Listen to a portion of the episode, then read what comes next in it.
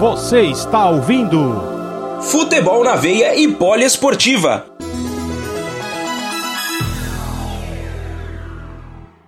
Agora já vem a saída de jogo do time do São Paulo. Vem bola com o Ranfran pelo lado direito. Um bolão do Gabriel Sara nas costas da marcação. Brenner bateu pro gol!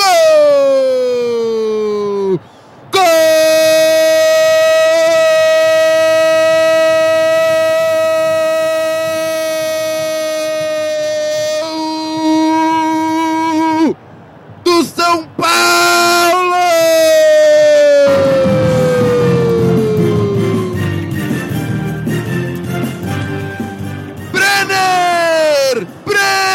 Camisa número 30!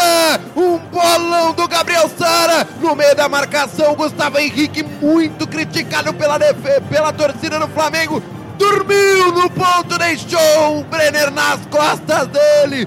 E o artilheiro do tricolor na Copa do Brasil saiu cara a cara com o Diego Alves e deu no fundo do gol. Brenner chega ao quinto gol nessa Copa do Brasil 2020 e bota o São Paulo na frente nas quartas de final, logo aos dois minutos do segundo tempo. Agora, São Paulo 1, Flamengo 0.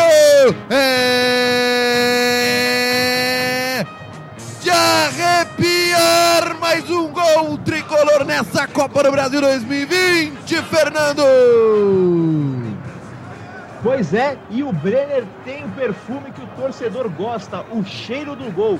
Como consegue marcar gols o jovem jogador do São Paulo de apenas 21 anos? É o quinto gol dele com a camisa tricolor na Copa do Brasil. E foi uma bola açucarada aí do Gabriel Sara para ele, que completou com tranquilidade. É você.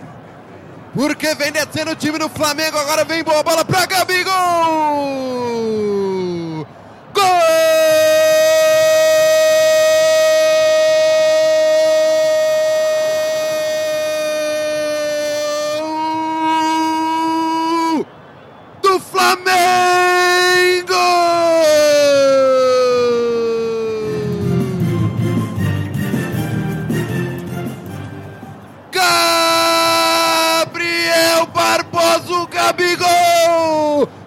Descida do time do Flamengo pelo meio. O Bruno Henrique deu um bolão pra ele. Cara a cara com o Thiago Volpi, deu tapa pro fundo do gol. O artilheiro do Mengão, o craque do Flamengo. Abre o placar e faz o primeiro gol dele na Copa do Brasil 2020. Gabigol empata o jogo pro Flamengo. Logo dois minutos após o gol do São Paulo.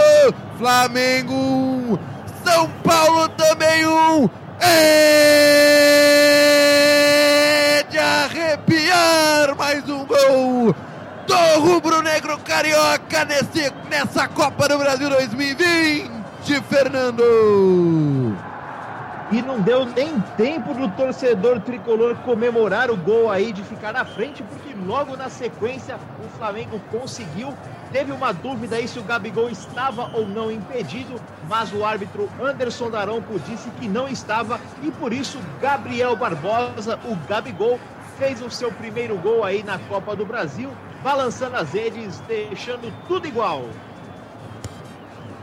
É, o time do Flamengo empata rapidinho o jogo. Tratou de buscar o resultado e não deu tempo nem de você fazer análise. Não deu, e é o que eu vinha falando, o Gustavo Henrique tá sem confiança. Ele não é um mau jogador, mas tá sem confiança. O São Paulo forçou nas costas dele, saiu o gol. E aí o gol também tem a participação do Flamengo crucial do Arrascaeta. Ele ia colocando uma bola perfeita pro Gabriel. Teve o corte da defesa, é verdade, mas o Gabriel consegue fazer. Jogo muito movimentado, o empate é justo, mas tem que ser um empate com gols do jeito que está sendo. Então, assim, as mudanças fizeram efeito. O Arrascaeta deu o primeiro passe, que se a bola passa, o Gabriel também faria o gol. E a mudança de postura do São Paulo, forçando um pouco mais no Gustavo Henrique, que hoje é o jogador mais desguarnecido da defesa do Flamengo.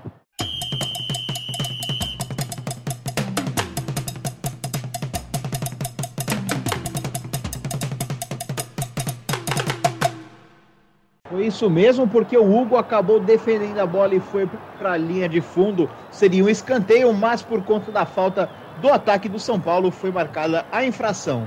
É, a arbitragem pegou um toque de mão ali do Bruno Alves, o camisa de número 3, quando houve a disputa de bola pelo alto. E olha o Gumora! Gol!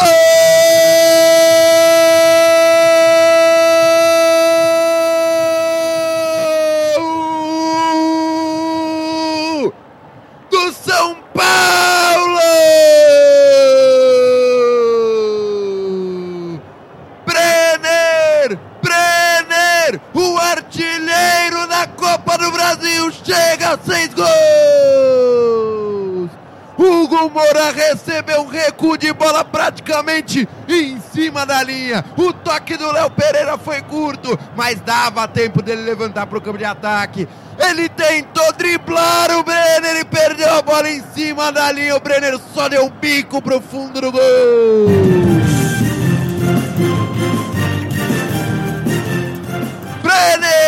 Bota o São Paulo de novo à frente no placar na falha de Hugo Moura. Marca o segundo gol dele no jogo. Agora, São Paulo 2, Flamengo 1. É de arrepiar. Mais um gol tricolor nessa Copa do Brasil, Fernando. É, e o Brenner ali não desistiu do lance, a marcação pressão deu certo, foi para cima do Hugo, que tentou fazer aquele famoso rolinho, mas o Brenner foi esperto, conseguiu driblar e foi ali fazer o gol com aquele famoso bicão e colocou mais uma vez o São Paulo na frente do jogo, faltando cinco minutos. É, e o São Paulo agora aos 42 marca o gol, está na frente no placar. Para praticamente garantir a vitória no jogo de hoje, nesse jogo de ida, né, Ian?